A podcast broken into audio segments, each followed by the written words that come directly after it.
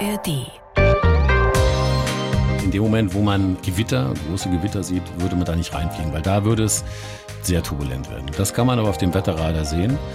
Und dann gibt es noch sogenannte Clear Air Turbulences. Also das sind, sagen wir, Turbulenzen, die man nicht sehen kann. Man muss sich vorstellen, die Luft ist so, als wenn man mit dem Schiff auf dem Meer fährt. Mhm.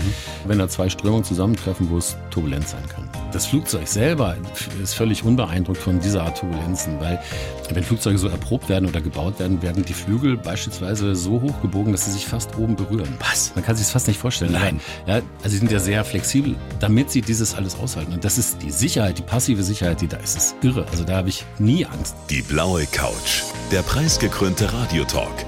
Ein Bayern 1 Premium Podcast in der App der ARD Audiothek. Dort finden Sie zum Beispiel auch mehr Tipps für Ihren Alltag mit unserem Nachhaltigkeitspodcast Besser Leben. Und jetzt mehr gute Gespräche. Die blaue Couch auf Bayern 1 mit Thorsten Otto. Klaus Harder, ich freue mich sehr. Herzlich willkommen auf der blauen Couch. Ja, vielen Dank für die Einladung. Herzlich willkommen, Kapitän. Ja. Was erwarten wir von dem Flug heute? Ja, wir erwarten äh, ruhiges Wetter, vielleicht, äh, nein, Turbulenzen erwarten wir nicht. Wir erwarten einen sehr schönen Start, eine sichere Landung und schöne Geschichten zwischendrin. Sie nuscheln ja gar nicht. Ja, ich gebe mir Mühe. Das ist tatsächlich, wird das ja einigen Kollegen nachgesagt. Warum und, äh, ist das so? Also die nuscheln ja nicht im richtigen Leben, aber sobald diese Ansage kommt, habe ich immer das Gefühl, Ich glaube, ich glaube, dass vielleicht manchmal die Kollegen gerne so klingen wollen, wie ein Pilot klingt. Also, verstehen Sie? Ne? Und, äh, die Persiflage eines Piloten. Ja, ich weiß nicht. Ihnen ist es, glaube ich, gar nicht bewusst. Man hört sich ja selber gar nicht so gut. Man, es ist so eine Art Telefonhörer, mit dem man die Ansagen macht. Und ich Ja. erzähle zukünftigen Piloten oder Kapitänen, wenn ich Ausbildung mache, immer, stellt euch doch einfach vor, ihr telefoniert mit eurem besten Kumpel oder Nachbarn und macht so eine Ansage, weil dann kommt es auch schön authentisch rüber. Sie lesen das auch nicht ab, oder? Nein, nein, nein. Das ist ja sowieso immer das Beste, wenn ich Ansagen richtig oder authentisch mache und nicht ablese, weil dann hört der andere ja auch zu. Wenn Sie telefonieren und Sie lesen einen Text ab zu Ihrem Kumpel, wird der jetzt auch nicht mehr zuhören oder wenn Sie eine Sendung machen. Aber das wird jetzt nicht geschult in der Ausbildung, oder? Wie Naja, wir so haben schon, ja, wir haben schon vor, es ist schon etliche Jahre her, haben wir Seminare gehabt, wo es um Ansagentraining ging. Aber das ist, wie gesagt, schon einige Zeit her. Vielleicht, Vielleicht nochmal so als Hinweis an Ihre Arbeitgeber. Augen auf bei der Berufswahl Ja. ist so ein Satz, den man gerne mal sagt, aber der oft auch zutrifft. Speziell bei Ihnen. Sie haben es ja sehr gut getroffen, aber es hätte auch, wie ich aus der Vorbereitung weiß, anders kommen können. ist richtig, Sie wollten im zarten Alter von 12, 13, 14, wie viele Jungs? Fußballprofi werden. Und zwar beim HSV. ist natürlich hier in München, naja, jetzt ist besonders Ja, nicht unverständlich. nur hier in München. Ja, sondern mittlerweile auch überall. Das Schlimme als äh, Fußballfan ist ja, wenn man ein Fan vom HSV ist, gar nicht mehr, dass der eine vielleicht Fan von einem anderen Verein ist, sondern dass man mittlerweile ja bemitleidet wird. Und das ist eigentlich das Schlimmste, wenn man Mitleid bekommt dafür, dass man Fan von diesem Verein ist. Aber beides, also der Berufswunsch Pilot und der Berufswunsch Fußballprofi, waren ja nicht unbedingt realistisch damals auf dem norddeutschen Dorf. Nein, im norddeutschen Dorf, wenn da so 200 Menschen wohnen und man kommt mit dieser Aussage ums Eck und sagt, ja, ich würde gerne entweder Fußballprofi oder Pilot werden, dann bekommt man nicht in der Regel die Antwort, nee, klasse, super, wahrscheinlich wird's was oder wünscht dir alles Gute, sondern man hält es doch eher für Tagträume oder irgendwas. Wir sprechen über die frühen 80er. Wir sprechen über die frühen 80er, genau. Das ist schon eine spannende Zeit rückblickend, wenn man sich überlegt, wie viel sich entwickelt hat seitdem. Sie waren da schon sowas wie ein Exot damals, oder? Ja, also als ich das geworden bin, dann auf jeden Fall. Und bin es ja teilweise heute noch. Also da, wenn man in so einem kleinen Dorf, wenn ich da denn heute wieder zu Besuch komme, sind ja immer noch keine anderen Piloten da in der Regel und äh, man ist immer noch ein gewisser Exot bei dem, was man macht. Wie gehen die auf Sie zu, die Menschen da? Die kennen Sie ja wahrscheinlich zum Teil noch von früher, Ja, ja, als genau. Sie ein Junge waren. Ja, ja, genau. Also das ist ja witzig, beides. Also natürlich kennen die Menschen mich, ich bin ja ein ganz normaler Mensch, deswegen geht man normal und gut miteinander um. Aber manchmal entstehen auch so Berührungsängste oder auch so Kommunikationsebenen, die sehr unterschiedlich sind. Der eine erzählt mir das zum Beispiel, ja, er hätte eine Fahrradtour an der Elbe gemacht zu dem und dem Dorf. Und ich sagte, weil ich gerade aus San Francisco gekommen bin, ja, es stimmt, ich bin auch gerade gestern mit dem Fahrrad über die Golden Gate Bridge nach Sausalito gefahren und stelle gar nicht fest, dass das ja was sehr Besonderes ist für die meisten Menschen. Aber für mich ja eben Bestandteil meines Berufes. Wenn ich schon mal da bin, naja, dann kann ich ja eben auch da mit dem Fahrrad mal langfahren. Ja klar, aber das kann natürlich dann schon ein bisschen merkwürdig ankommen. Ja, natürlich. Mir ist es schon bewusst, was ich sagen wollte. Manchmal entstehen so äh, komische Situationen da. Sie haben im Vorgespräch gesagt, das sind drei Dinge, die man braucht, um erfolgreich sein äh, zu seinem Leben. Talent, Disziplin und Leidenschaft. Genau. Und das reicht aus? Ich bin mir sicher, wenn diese drei Dinge zusammenkommen, dass man dann erfolgreich ist. Und das deckt in meinen Augen eigentlich alles ab. Das Wort Leidenschaft ist nicht das perfekte Wort. Mir gefällt die englische Bezeichnung Passion besser. Wenn wir jetzt wieder mit Fußball beginnen, stellen sich ein Fußballspieler vor, der unglaubliches Talent hat und auch diszipliniert ist, aber eigentlich gar keine Lust hat zu spielen. Er wird das wahrscheinlich nicht weit bringen. Und so ist es auch, wenn man eines der anderen Dinge weglässt. Aber wenn alle drei Dinge zusammenkommen. Ich erzähle eine andere Geschichte. Ich lag mal, Sehr gerne. ich lag mal im Krankenhaus, schon, weiß ich nicht, während meiner Flugschulzeit. Kleine OP, nichts Besonderes. Und es kommt der Fensterputzer rein. So, fragt, ob er Fenster putzen kann. Ja, sag ich, klar, natürlich. Und er war sehr gut gelaunt, fröhlich, ein sehr positiver Mensch und fragte, ja, was ich dann so machen würde. Ja, ich werde Pilot. Ah, ja, Pilot. Ist ja interessant. Das würde er nicht werden wollen. Und das fand ich ja interessant, weil in der Weil Regel es ja so ein Traumberuf ist für viele. Genau. Ja, ja. Nee, er würde Fensterputzer sein wollen. Das sag ich, ja, jetzt erzähl mir mal, warum? Ja, sagt er, ja, ist toll. Also weil er das total liebt, weil er sieht sofort das Ergebnis seiner Arbeit. Er ist total begeistert. Er geht jedes Mal total glücklich von jedem Fenster weg und er lernt nette Leute kennen, so wie mich und so weiter und so weiter. Und ich fand das so positiv, wie er das dargestellt hat. Der war auch Anfang 20 oder sogar jünger. Und ich habe das dann so ein bisschen verfolgt, wie er dann sich so weiterentwickelt hat. Hat eine eigene Firma gehabt, hat mehrere Mitarbeiter, aber jetzt nicht zu groß. Aber ich würde ihn als glücklichen Menschen bezeichnen, wenn ich ihn vielleicht irgendwann mal wiedersehe. Also hin und wieder habe ich ihn einmal gesehen. Und das finde ich halt, das beschreibt das eigentlich ganz gut. Es ist gar nicht so sehr der Beruf, genau wie Moderator für viele ganz sicher auch ein Traumberuf ist, aber es ist ja viel wichtiger, dass es für Sie der Traumberuf ist. Es geht doch genau darum im Leben, unter Ja. anderem, dass man die Begeisterung, die Leidenschaft findet Genau. für irgendetwas, was man dann im besten Falle sein ganzes Leben tun kann. Exakt. Vielleicht ändert sich das auch wieder. Genau, Ja. kann auch sein. Ist aber so ein Tipp an viele junge Menschen, und wir haben sehr, sehr viele junge Hörer hier bei Bayern 1, wie Sie wissen, denen es mal zu sagen. Es geht Ja. nicht darum, dass du denkst, ich will berühmt werden oder ich will reich nicht. werden. Nein. Und finde deine Leidenschaft und du wirst zufrieden sein. Exakt. Und dabei ist dieser Weg genau der richtige. Es ist genauso, wenn man jetzt Pilot werden will, muss man so einen Einstellungstest vorher machen. So, der ist jetzt sehr selektiv. Es ist wie, wenn ich mich bei Bayerischen Rundfunk bewerbe, werden ja auch die meisten nicht genommen.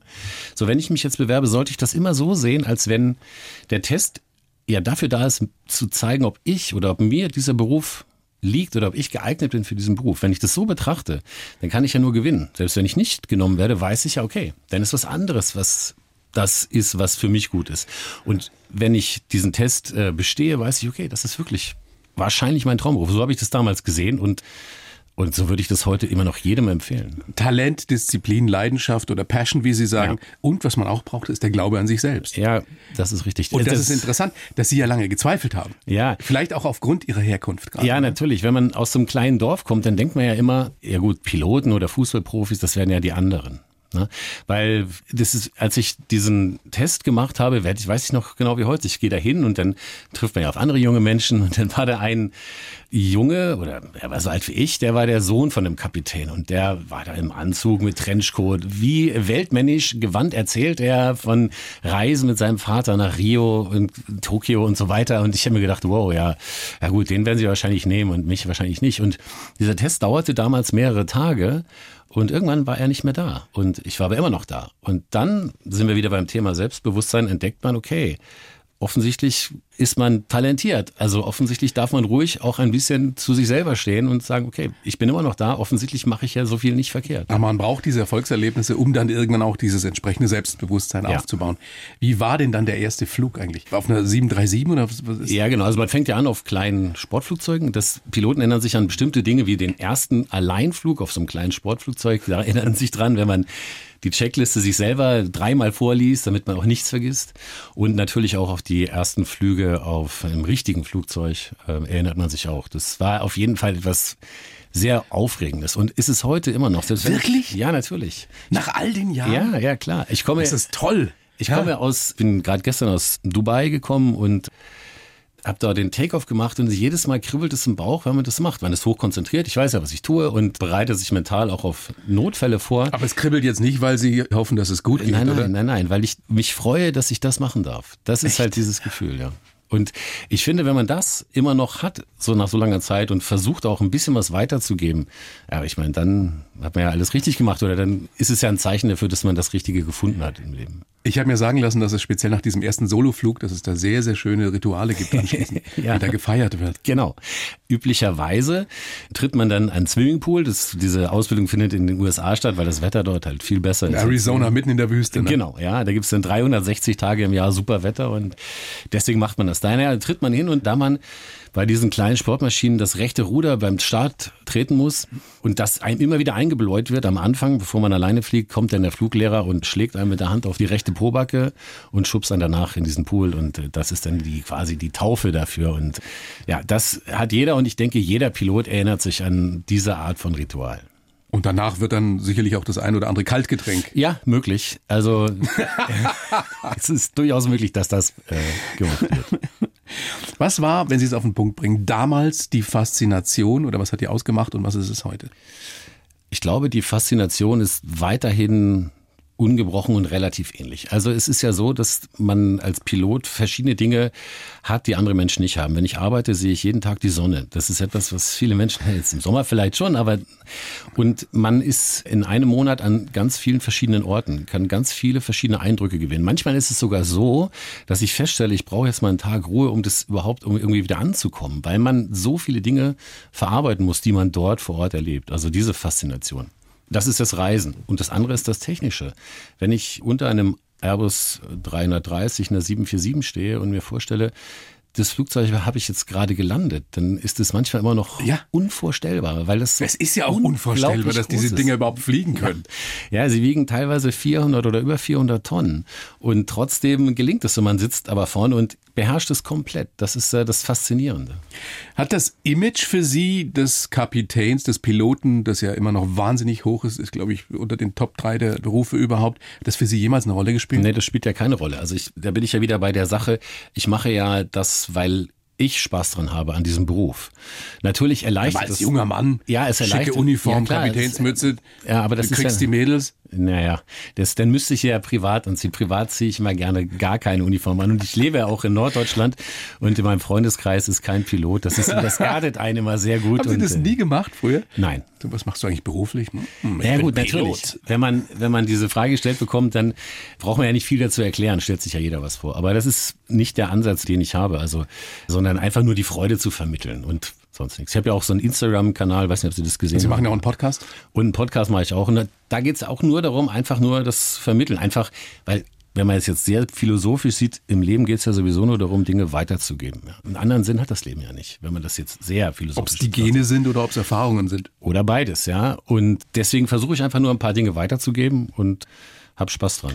Weil wir gerade so ein bisschen bei Klischees über Piloten waren, Sie sind natürlich mit dem Pilotenkoffer gekommen. Ja. Und ich denke mir immer, der ist ja relativ klein. Gibt es da irgendwelche größeren für Langstreckenflüge? Ja, ja, gibt's oder, auch. Oder sind Sie ein Meister des Packens? Ja, beides. Man muss natürlich, wenn man jetzt häufig und verreist, dann ist das Packen jetzt ja keine so große Herausforderung mehr. Man packt dann irgendwann auch nur noch das ein, was man wirklich braucht. Wenn ich jetzt nach Dubai fliege, weiß ich, also Jacke, Pullover ist unnötig. Brauche ich nicht. Und deswegen kann man den Koffer dann auch recht klein gestalten.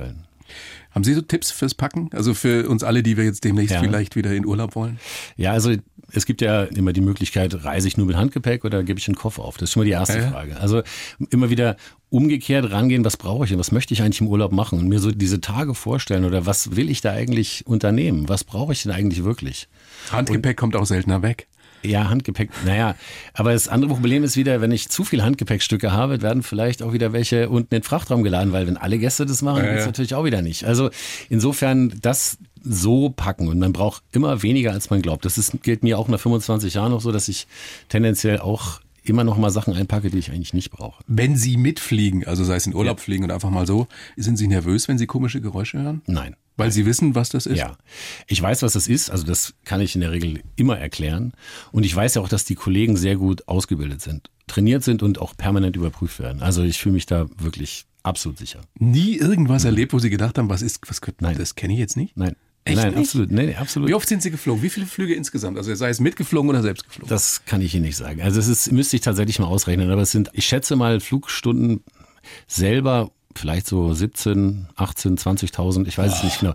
Und mitgeflogen ja auch, weil ich ja dann oft auch, wenn ich zur Arbeit reise, oft das Flugzeug nehme, so dass ich das auch oft diese Perspektive gewechselt habe, so dass ich das immer wieder aus der Passagierkabine gesehen habe oder eben aus dem Cockpit so fliege. Hat das irgendwelche körperlichen Auswirkungen? Also bei Astronauten ist es ja wieder nochmal eine andere Geschichte. Ja, bei also, Piloten auch?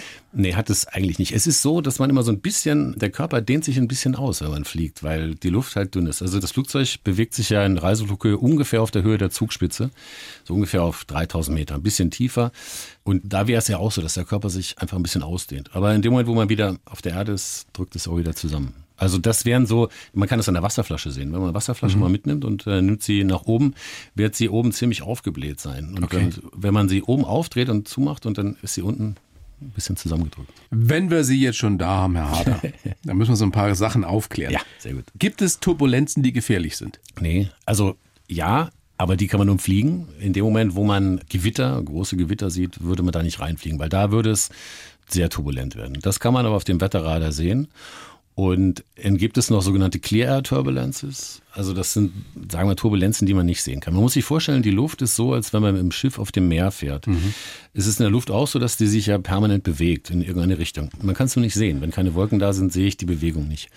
Und dann gibt es manchmal Bereiche, wo es zu, kann man sich vielleicht auch vorstellen, im Meer, wenn da zwei Strömungen zusammentreffen, wo es turbulent sein kann. Und wenn man diese Gegenden durchfliegt, dann schnallt man oder macht man die Anschnallzeiten rechtzeitig an und sind alle Gäste angeschnallt und die Crew eben auch, wenn man weiß, dass es da Das könnte gefährlich, und nicht gefährlich, aber, aber ja, also irritierend gesagt, werden. Wichtig ist als Passagier, das mache ich auch, also die Piloten sind sowieso immer angeschnallt, aber als Passagier schnalle ich mich auch immer an und das kann ich nur empfehlen. Das ist vorgeschrieben, aber ich kann es auch empfehlen, es immer zu machen, weil es halt mich schützt. Ne? Im Auto schnalle ich mich auch an. Ich habe das einmal erlebt auf dem Flug äh, nach New York. Ja. Da waren viele eben nicht angeschnallt und dann kam so, was, wie haben Sie gesagt, wie heißen diese Turbulenzen? Clear Air Turbulence. Clear Air also. Turbulence.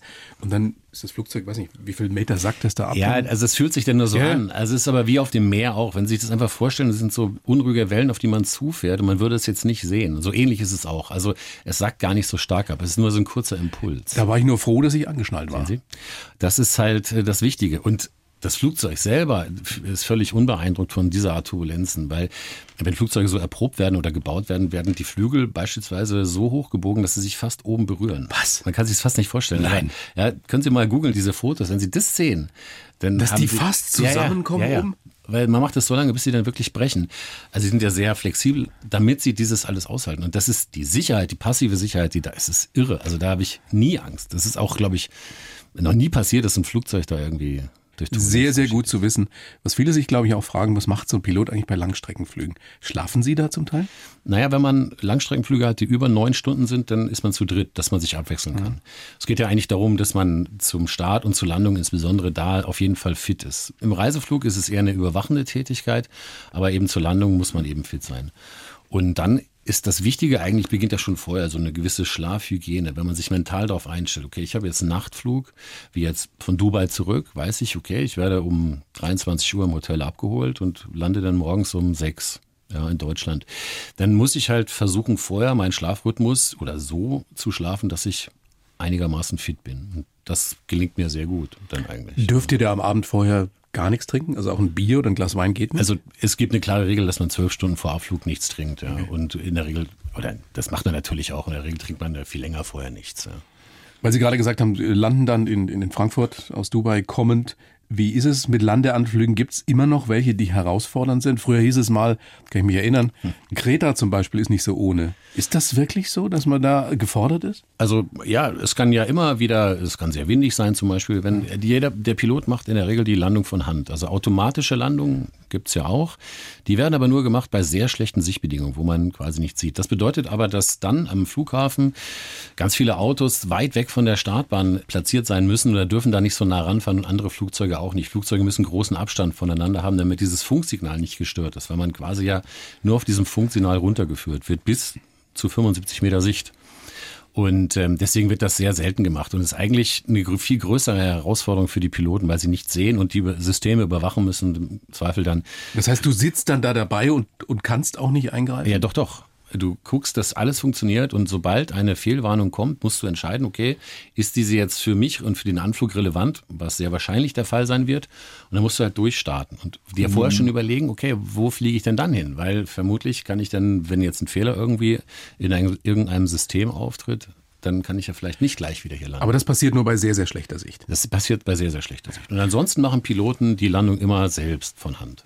Aber das kann eben auch anspruchsvoll sein, wenn es sehr windig ist. Wenn die Landebahn nicht so lang ist. Wenn die Landebahn nicht so lang ist zum Beispiel, dann muss man auch, aber Piloten sind immer extrem gut vorbereitet, sind wir wieder beim Kofferpacken. Also für jeden Start rechnet man aus, okay, welche äh, Geschwindigkeit oder bei welcher Geschwindigkeit hebt das Flugzeug ab? Bis dahin muss ich in der Lage sein, noch abzubremsen, falls da ein Motor ausfällt.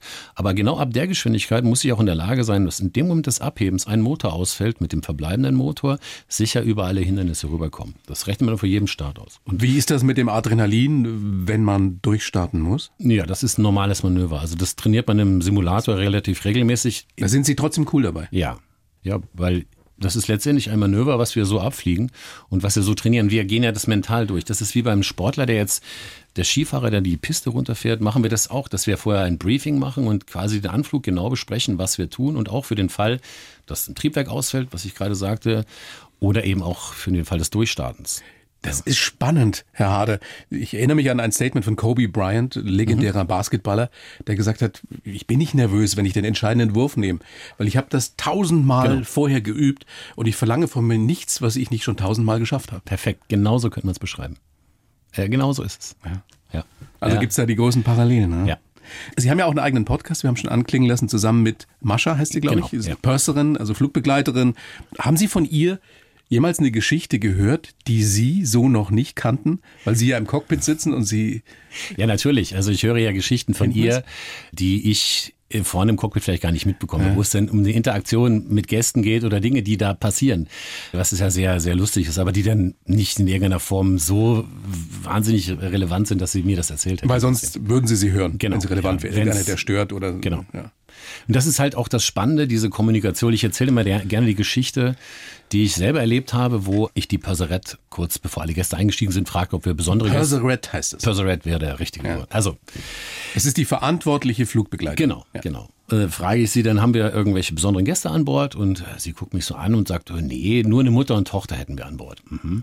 Und ich wundere mich schon, warum sie das sagt. Sie hat sich wahrscheinlich auch über meine Frage gewundert. Egal, wir fliegen so los und so nach einer Stunde Flugzeit sagt sie, ja Klaus, Du, ähm, die Mutter, die, die liegt jetzt hinten in der Galley. Die ist ein bisschen scharf auf den Beinen. Wir haben sie da lieber vorsichtshalber hingelegt und äh, wir geben ihr ein bisschen Sauerstoff. Oh, sei ich schlimm? Nee, nee, ist nicht schlimm, nur so vorsichtshalber. Ah, gut, sag ich. Ja. Kümmert sich denn auch jemand um die Tochter? Ähm, frag ich sie. Ja, ja, ja, die Kollegin hinten kümmert sich um die Tochter. Ah, super, sag ich. Hat die Kollegin dann auch kleine Kinder? Äh, ja, weiß sie gar nicht, sagt die Perserett, ne? Ja, sag ich, ähm, wäre vielleicht hilfreich, wenn sie auch kleine Kinder hätte, ne? Und wird sie nicht verstehen, sagt die Perserett, ne? Sag ich, ja, aber sie kümmert sich um die Tochter, also wäre dann doch vielleicht hilfreich. Ja, sagt sie, die Tochter ist 75, ne? Und äh, die Mutter ist 95 und äh, Jetzt habe ich das auch verstanden. Und das, das Interessante, dieses Pärchen war so skurril. Also ich habe ja schon viele Menschen in meinem Leben gesehen, aber äh, sowas habe ich noch nicht gesehen. Das hätte mich nicht gewundert. Die haben sich verhalten wie 25 und 5. Also es hätte mich nicht gewundert, wenn diese 95-jährige Mutter, der es nachher wieder blenden ging, beim Aussteigen nach so einem äh, Plüschflugzeug für die Tochter gefragt hätte. Wenn nicht, so ein Verhältnis hatten die. Das war unglaublich. Und jetzt ist natürlich so, wieder Kommunikation.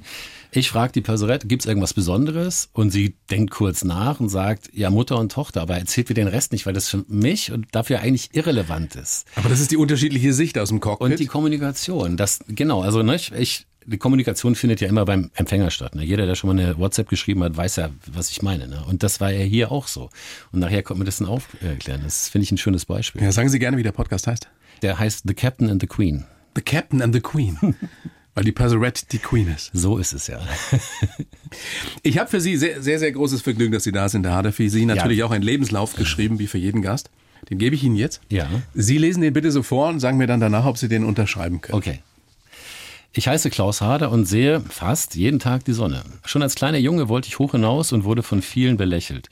Heute bin ich sehr froh und dankbar, dass ich in meinem Traumberuf Pilot so viele spannende Erfahrungen machen durfte. Knapp 30 Jahre in der Luft haben mich geprägt und meine Sicht auf die Menschen und die Welt geweitet. Überraschungen gehören zu meinem Beruf. Das kann Keanu Reeves als Nachbar sein, die Übernachtungen in der Präsidentensuite, aber auch der medizinische Notfall. Ich bin ständig unterwegs und Heimat ist für mich schon lange ein Gefühl und kein Ort. Mein Motto, wir sind hier, um einen Unterschied zu machen. Würde ich ganz genauso unterschreiben. Ja, sehr schön. Vielen Dank. Wo wollen wir anfangen? Was äh, sticht Ihnen sofort ins Auge? Ja, Keanu Reeves war eine lustige Geschichte. Da sind Sie mitgeflogen. Ja, ne? genau. Ich bin ja. als Passagier mitgeflogen, habe meinen Onkel, wollte meinen Onkel besuchen, der lebt in Los Angeles und äh, sitzt da in diesem Mittelplatz in der Business Class und irgendwann setzt sich ein sehr bärtiger Mensch neben mich, der ein, der Trekking-Klamotten anhatte und aussah, als wenn er irgendwie von der Himalaya-Expedition kam. Also ich, man sitzt ja, wenn er direkt neben, man guckt ihn ja auch nicht so genau an. Also man mhm. hat nur gesehen so und der. Aber Sie, Sie wussten schon, wer Keanu Reeves ist. Ja, das wusste ich schon. Ich wusste aber nicht, wer dieser Mensch ja. ist, der neben mir sitzt. Er wurde dann begleitet von zwei Frauen, die dann sehr aufgeregt waren. Er war sehr ruhig und die bewarfen ihn dann mit diesen Erfrischungstüchern, haben natürlich mich getroffen. Naja, er hat sich dann entschuldigt, die nicht. Also es war so ein bisschen, ging es denn los. Ich war aber äh, fokussiert, weil ich gerade im Kapitänstraining war, bereitete mich davor, habe da viele Programme mir angeschaut, wollte dann in Los Angeles die Zeit nutzen, mich weiter davor zu bereiten und meinen Onkel zu besuchen. Irgendwann während des Fluges habe ich mir dann ihn nochmal angeschaut, aber eben natürlich nur so neben mir sitzend. Also man schaut sich das Gesicht ja nicht so an und sah halt, dass er weiterhin seine Trekkingstiefel anhatte. Und äh, das waren wirklich sehr extreme Trekkingstiefel, die man, keine Ahnung, auf dem Himalaya anhat. Und so nach der Hälfte des Fluges war ich dann ganz froh, dass er sie denn jetzt auch nicht mehr auszieht. Also das fand ich dann da, da ganz gut. Und kurze Zeit später kam eine Flugbegleiterin und fragte ihn, ob er zwölf oder dreizehn Autogramme schreiben könnte. Und dann habe ich gedacht, wer ist denn das? das also 12, 13 aus, er muss ja jemand, jemand sein, den ich wahrscheinlich kenne. Und dann bin ich irgendwann mal aufgestanden, zur Toilette gegangen und habe die Passerette gefragt, wer das denn wäre. Und dann sagt sie, ja, das ist Keanu Reeves. Und dann bin ich nochmal hingegangen, dann habe ich ihn hinter diesem schwarzen Bart erkannt. Und Hast du ihn angesprochen dann? Nein, oder mit ihm gequatscht? Nein, ich habe dann noch kurz, wir haben, also das, was man so macht, kurz vor der Landung oder zur Landung, noch kurz ausgetauscht, weil ich wollte ihm auch nicht irgendwie auf die Nerven gehen. Das ist ein ganz feiner Mensch gewesen. Das muss ein ganz toller Typ sein. Ne? Absolut, ne? ja. Das jeder, der mit ihm schon mal zu tun hat. Würde ich hundertprozentig so unterschreiben. Und äh, das Lustige vielleicht noch zum Schluss, es war noch die Zeit vor Smartphones und irgendwann nach der Landung beim Aussteigen hat ein amerikanischer Gast ihn erkannt und hat dann in seinem Handgepäck seine Digitalkamera rausgesucht, um noch schnell ganz unauffällig Fotos zu machen.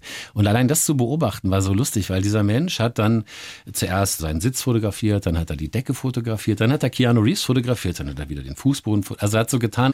Und ich habe so gelacht, weil ich mir im Nachhinein vorgestellt habe, jetzt geht er abends nach Hause, sitzt bei seiner Familie an einem Laptop und äh, zeigt ganz stolz acht oder neun Fotos von Flugzeugdecken oder Sitz sitzen und zwischendurch zwei verschwommene Fotos von Keanu Reeves. Und diese ganze Vorstellung fand ich nur sehr skurril. Aber um auf ihn zurückzukommen, es war ein sehr, sehr angenehmer Mensch. Also die Bandbreite der Menschen, die du da triffst, wenn du als Pilot so viele Jahre unterwegs bist, die ist wahrscheinlich ja. irre. Ja, natürlich. Natürlich. Also das ist halt auch interessant, wie viele Menschen man trifft. Und ähm, die aller, allermeisten sind wirklich total nett und sehr, sehr angenehme Menschen. Haben Sie jemals sowas erlebt, was man ja alle naslang mal lesen kann, dass einer ausflippt und andere angeht oder die nee. das Red angeht oder so? Nee, das, das habe ich nicht erlebt. Also ich hatte, das ist auch schon sehr lange her, mal einen Passagier, der recht viel getrunken hatte und der beim Einsteigen die Passerette umarmen wollte und küssen wollte und sagte, er würde sie im nächsten Leben heiraten. Und da haben wir dann entschieden, dass er jetzt gerade wieder aussteigt, ja, weil es war auch sehr deutlich. Aber ansonsten sind die allermeisten Gäste wirklich total friedlich. Haben Sie schon mal einen Heiratsantrag gekriegt? In Ihrer Rolle als Kapitän? nee, das habe ich tatsächlich nicht. Mittlerweile durch die Cockpit geht das ja auch nicht. Aber ich ja. glaube, nee, das wäre auch etwas komisch. Ja. Ich sehe fast, habe ich ja geschrieben, fast jeden Tag die Sonne. Ja. Hatte ich gar nicht so auf dem Schirm, aber natürlich, ja. wenn Sie da oben sind. Ja, ja. Gerade im Winter, also gerade zu einer Zeit, wenn man aus Norddeutschland kommt und im November drei Wochen lang Nebel und fünf Grad und waagerechten Nieselregen hat, ist das schon was Schönes, wenn man die Sonne sieht. Ist das auch ein Grund, warum Sie das bis heute machen?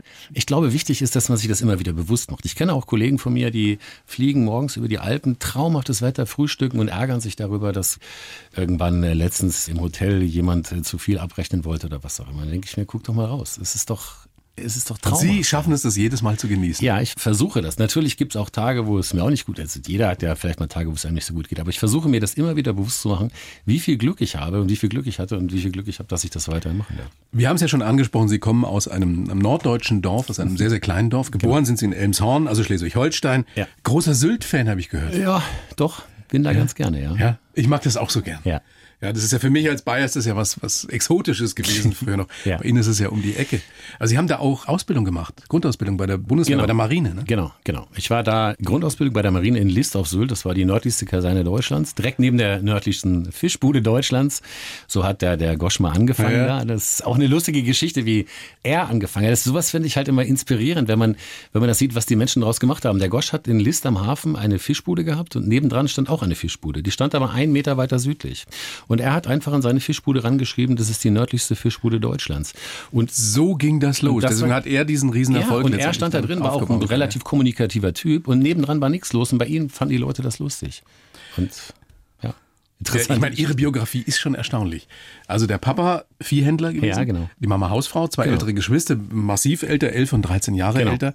Die haben Sie erzogen auch, ja, also beziehungsweise ich war ja teilweise dann Einzelkind, weil die schon ausgezogen waren. Okay. Ja, Aber man hat dann ältere Geschwister, die quasi schon fast wie Eltern sind. Also ich kann mich erinnern an einen Urlaub mit meinem Bruder zusammen, wo dann die Menschen also ich war elf und er war 22 und die Menschen wussten immer nicht so genau, in welchem Verhältnis stehen wir eigentlich zueinander. Ist er mein Vater? Dafür ist er recht jung. Mhm.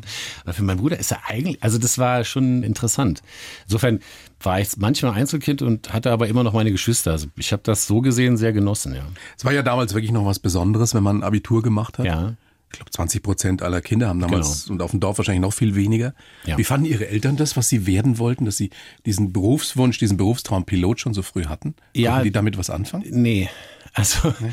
aber ich fand es dann sehr cool, dass Sie dann gesagt haben, okay, wenn das dein Wunsch ist und du das wirklich machen möchtest und du in diesen Tester bestehst, dann unterstützen wir dich. Und äh, da bin ich heute noch sehr dankbar dafür. Ich musste damals die Ausbildung komplett selber finanzieren. Das hat 140.000 Mark gekostet. 140.000 Mark? Ja, ja. Aber das heißt, Sie mussten einen Monsterkredit dafür Ja, aufnehmen. ja, genau. Aber meine Eltern haben mich dabei unterstützt und die Flugschule unterstützt es auch. Das ist heutzutage nicht unbedingt so anders, wissen viele auch nicht. Aber man muss immer noch einen Teil bezahlen, aber es ist in meinen Augen sehr gut investiert, weil man ja die Sicherheit hat, wenn ich diesen Test habe, weiß ich ja, okay, ich bin geeignet für diesen Beruf. Wo hat man das sonst? Ja, also wenn jemand studiert, weiß er nicht, bin ich eigentlich geeignet. Das ist bis heute so, wenn du diesen Test bestehst, genau. kriegst du einen Job. Ja, du kriegst einen Job und du weißt auf jeden Fall, du bist geeignet. Einen Job kriegst du deswegen, weil die Fliegerei immer noch Wachstumsraten hat und Prognosen hat, sodass ich jedem empfehlen würde, das zu machen. Also alleine nur diesen Test zu machen. Ich kenne auch Menschen, die diesen Test nicht machen wollten, weil sie Angst hatten, durchzufallen. Gut, das kann ich verstehen, aber es ist ja unlogisch, wenn man das eben aber so betrachtet als Test für sich selber.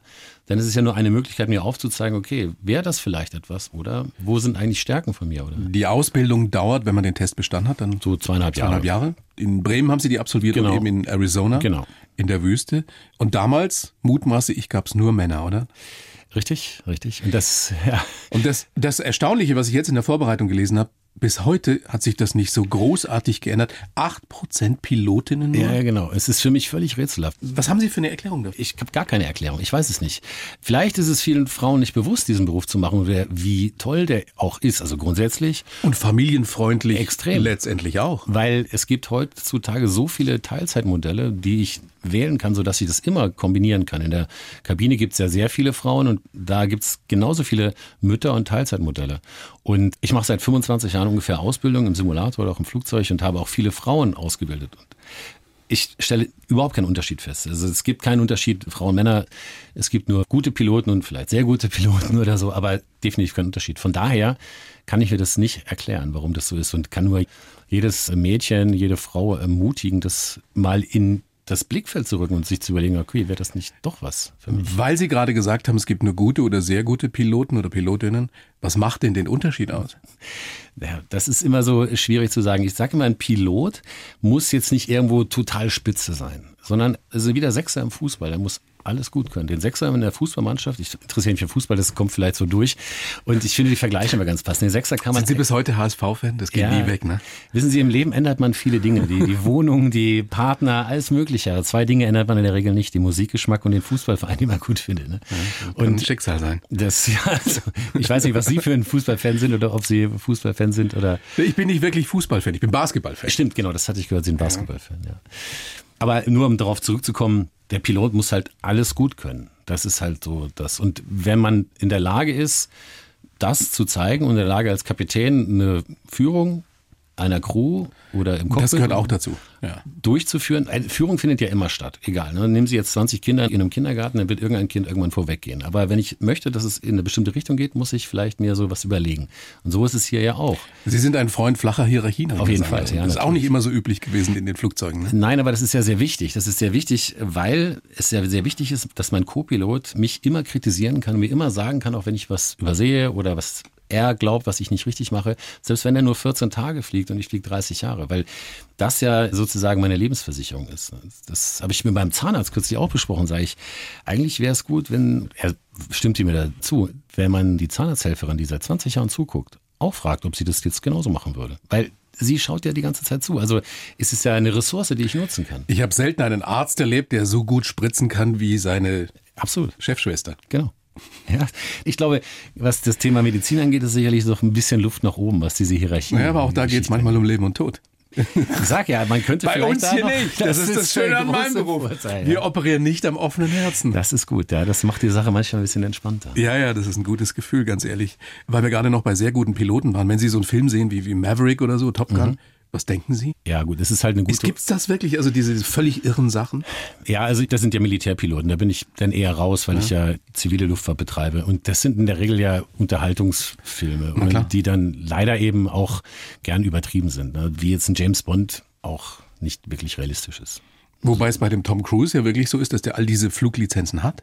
Das weiß ich nicht, das kann ja durchaus sein. Also da bin ich auch nicht der richtige Ansprechpartner, was so militärische Fliegerei angeht. Okay. Aber grundsätzlich würde ich sagen, dient ja so ein Film erster Linie der Unterhaltung und manchmal wird dann die Realität ein bisschen, sagen wir mal so. Also Sie finden sowas gar nicht so gut, wenn man sowas zeigt? Jetzt- wir sind ja unter uns. ne? Ich Natürlich, Hab, äh, hört keiner zu. Letztes Jahr kam ja der neue Top Gun-Film raus. Ja, eben. Und kurz bevor der rauskam, habe ich mir dann wirklich den ersten Film mal angeschaut, weil ich ihn bis dahin noch nie gesehen hatte. Und ich glaube, ich war der Ach, den einzige. alten aus den ja, 80ern, Ja, ne? ja. Ich war der einzige Pilot, den ich kenne, der den alten Film noch überhaupt nicht gesehen hat. Das ist ein typischer. Das finde ich lustig Und jetzt. er war schon sehr unterhaltsam, hat mir schon gefallen. Ich habe den neuen jetzt noch nicht gesehen. Aber wie gesagt, die Realitätsnähe ist dann manchmal nicht so gegeben. Aber ist auch nicht der Fokus. Könnten Sie so ein Ding fliegen? Also so ein Tornado oder was weiß ich? Was, Äh, Ja, also ich würde es mir zutrauen, aber da würde ich es auch mal wieder professionell angehen. Also ich würde dann natürlich erstmal in den Simulator gehen und müsste dann so trainiert sein, dass ich mich auch wirklich wohlfühle. Das wird ja so Piloten so eingeimpft. Dieses so lange erstmal trainieren, mental auf sich einstellen, bevor man in ein richtiges Flugzeug steigt. Aber wer den Simulator fliegen kann, fehlerfrei fliegen kann, kann auch eine richtige Maschine fliegen? Ja, der Simulator sieht von vorne inklusive des Visuals komplett gleich aus und verhält sich auch genau gleich. Spannend. Weil wir bei den Geschichten auch, auch waren, die Sie so erlebt haben, im Positiven wie im Negativen. Wie sind Sie dazu gekommen, in der Präsidentensuite zu übernachten und wo, wo war das? Ja, ich war in Berlin und das ist ein schöner Moment oder eine schöne Geschichte, dass man nie weiß, was einen so erwartet im Leben. Und das war so ein Tag, ja, das Wetter ging so und ich war sehr müde, weiß gar nicht mehr warum. Kurzstrecke war auch ein relativ langer Tag. Ich wollte eigentlich nur ins Hotelzimmer gehen, mich in die Badewanne legen und dann schlafen. Und äh, jetzt war das Hotel auch noch sehr voll. Das war ein Ärzte-Pharmakongress, sowas in der Richtung. Und ich dachte, okay, ja, jetzt bloß schnell das Zimmer. Und dann sagte die nette Dame in der Rezession, ja, ähm, ist jetzt heute sehr voll. Wäre es auch okay, wenn Sie Zimmer 919 bekommen? Sag ich, ja, warum nicht? Ja, keine Ahnung, ja. Ja, ja, aber das wäre halt die Präsidentensuite, ob das dann auch okay wäre. Ja, okay, sag ich, dann, ja. Dann nicht. Also zur Not, sage ich, mache ich. Ja. Und dann bin ich dann hingegangen. Das war halt sehr schön, weil man kommt dann rein und links ist gleich so ein Bereich für Angestellte. Das brauchte ich jetzt nicht. Und rechts war dann gleich ein Flügel aufgebaut. Also hätte mir da selber noch was vorspielen können. Und dann wollte ich eigentlich nur baden. Das ging aber nicht. Weil dieses Zimmer gar keine Badewanne hatte, nämlich nur ein Whirlpool. Und Whirlpool, Wasser eingelassen, das dauert und guckte mich weiter um und dann sah ich, dass ich die Zeit äh, so entspannt in der zimmereigenen Sauna verbringen konnte, während dieser Whirlpool nun vorlief. Es war wirklich sehr dekadent. Schöner Blick über den Tiergarten und da war so ein CD-Player an der Wand und da war dann eingelegt die CD von Frank Sinatra, Fly Me to the Moon. Und äh, das fand ich, das war wirklich. Hat sich schon gut angefühlt. Das- Das, das haben Sie doch nur gekriegt, weil Sie mit Ihrer Pilotenmütze Nein, da rein nein, sind. nein, nein, nein, nein, nein. Das war wirklich, glaube ich, Zufall. Sonst, das ganze Hotel war ja voll. Das hätte ja jeder andere auch bekommen können. Und am nächsten Morgen, das war noch lustig, habe ich dann das Frühstück aufs Zimmer bestellt, weil ich mir gedacht habe, okay, wenn ich jetzt schon das Zimmer habe. Ne? Und es kam dann eine etwas ältere Original-Berliner Angestellte und brachte das so auf dem Teewagen ja, und fragte, na, wo wollen Sie das denn hinhaben? Ja?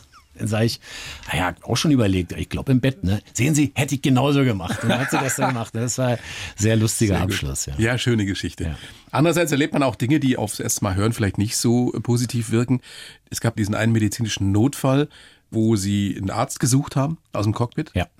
Und was ist dann passiert? Naja, dieser Mensch hatte Herzbeschwerden oder das deutete darauf hin. Und dann hat man verschiedene Checklisten, die man abarbeitet. Und wenn man dann dazu kommt, dass es wichtig ist, einen Arzt zu rufen oder es vielleicht schon gleich sieht, das ist ja Aufgabe der Kabinenbesatzung, ruft man einen Arzt aus. Das haben die Kollegen gemacht. Und dann meldeten sich, ich glaube, 47 Menschen oder 48, ich weiß nicht mehr genau. Auf die Frage, ob ein Arzt da Ja. ist. Okay, und dann hat dann äh, der Purser damals gesagt, okay, dann kann man ja noch mal ein bisschen spezifischer fragen, ob vielleicht ein Kardiologe an Bord wäre. Und es haben sich wieder 47 oder 48 gemeldet, weil die alle zu einem Kardiologie-Kongress nach Dubai auf dem Weg waren. Und er nun jetzt das Glück hatte, dass er diese Gäste. Also, also der Mann war in den besten Händen. Ich würde sagen, besser geht's ja gar nicht. Also das gibt da ja weiß kein, man nicht, wenn da 47 Kardiologen dann anfangen zu Da diskutieren. sind wir dabei der Medizin. Das, das ist alles gut ausgegangen. Das war dann doch tatsächlich gar nicht so schlimm, wie sich das herausstellte. Aber diese Sache war natürlich für den Menschen genau da der richtige Ort, jetzt das dann zu erleben. Ja.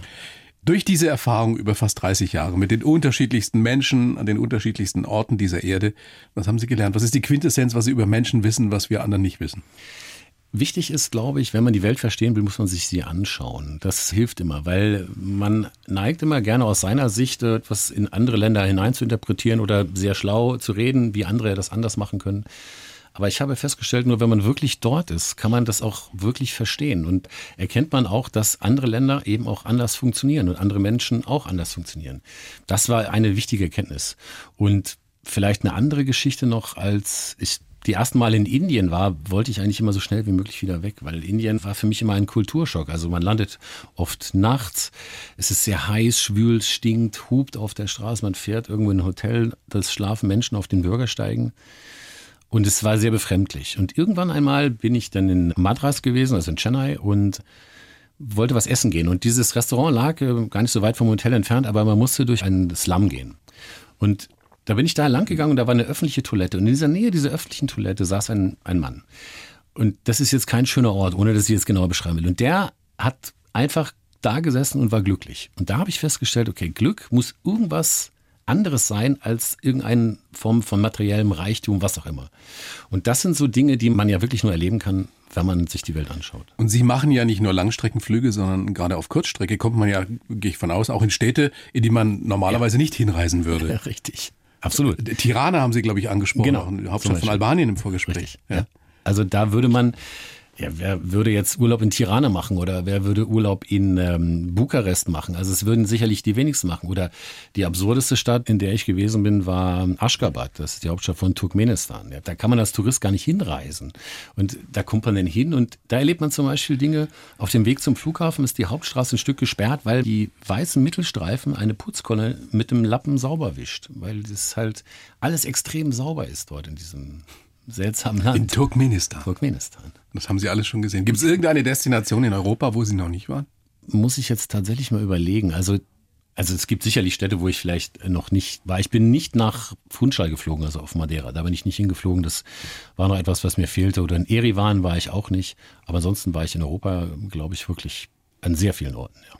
Sie haben viel erlebt. Mhm. Haben Sie auch, muss ich fragen, ja, für einen Freund, haben Sie, haben Sie auch Geschichten mit Flugbegleiterinnen erlebt? Das ist ja so ein Klischee über Piloten, dass da immer was geht. In jungen Jahren, was längst verjährt ist. Ja, ich habe ja zwei Kinder und war mal verheiratet und das war eine Flugbegleiterin. Insofern ist ja. Die haben Sie da kennengelernt? Ja, so wie das Klischee ist, ja. Genau. Aber es hat ja gehalten. es hat gehalten, ja. Das ist schön. Sind das jetzt unangenehm? Nee, oder? Nein, ist nicht unangenehm. Also ich bin Also- mit der mit der Flugbegleiterin heute nicht mehr verheiratet, aber wir Ja. haben zwei Kinder und das ist ganz toll. Wir verstehen uns super und wir fliegen auch demnächst mal wieder zusammen und mit meinen Kindern. Das ist wirklich schön. Ich habe meine Frau in einem Ferienclub kennengelernt, die hat da gearbeitet. Sehen Sie? Und es hält bis heute. Sehen Sie? Es gibt nichts, was es nicht gibt. Absolut. Es kommt immer auf die Menschen an und nicht auf den Ort, wo man sich kennenlernt.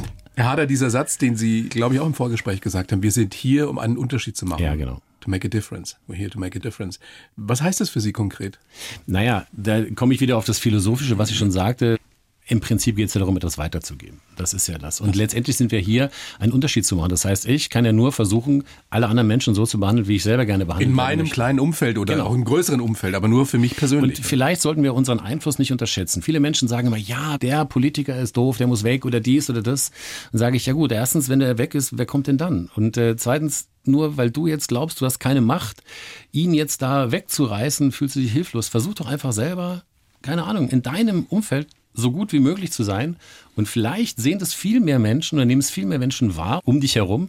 Und das hat viel größeren Einfluss, als du überhaupt glauben kannst Und wenn das jeder täte? würde sich sehr viel verbessern, bin ich mir ziemlich sicher. Und deswegen, we're here to make a difference und ich mache ein ganz kleines bisschen und mal gucken, was alle anderen machen. Das ist eine sehr, sehr schöne Philosophie, eine sehr schöne Lebenseinstellung. Danke. Vielen Dank, Herr Hader. Bedanke Ja. mich sehr für das Gespräch. Alles Gute, bleiben Sie gesund. Vielen Dank für die Einladung. Bayern 1 Premium Podcasts. Zu jeder Zeit, an jedem Ort. In der App der ARD Audiothek und auf bayern1.de. Bayern 1 gehört ins Leben.